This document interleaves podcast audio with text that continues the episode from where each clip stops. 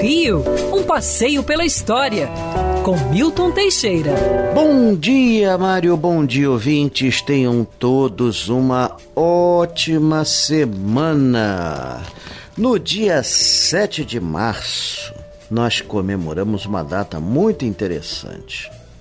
7 de março de 1808, chegava ao Rio de Janeiro a esquadra trazendo a corte portuguesa. Eles iriam ficar no Brasil 13 anos.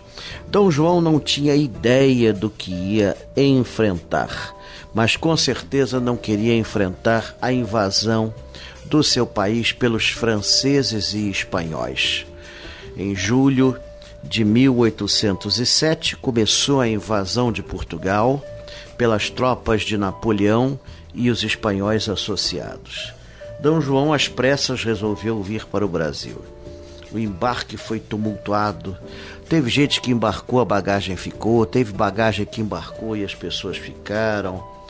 Treze navios. A própria família é, real foi dividida em várias unidades. Foi tudo muito complicado.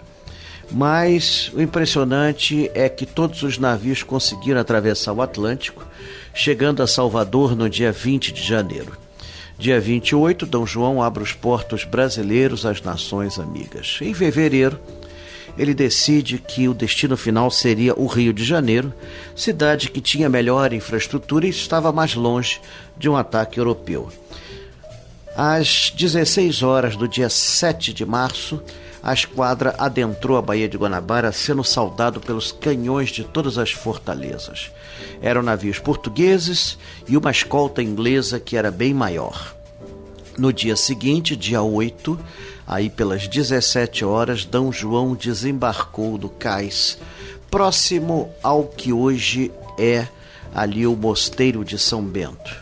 Foram dez dias de festividades. D. João estava contentíssimo foi à Igreja do Rosário, que na época funcionava como sé do Rio de Janeiro, agradecer a boa travessia e depois foi para o Paço Imperial, na época chamado apenas de Paço, passou a se chamar Palácio Real. Dom João vai residir nesse prédio por nove meses. Depois ele vai para São Cristóvão. E sendo que no dia 9 desembarca a rainha Dona Maria I, a louca, ela desembarca à noite para não chamar muito a atenção.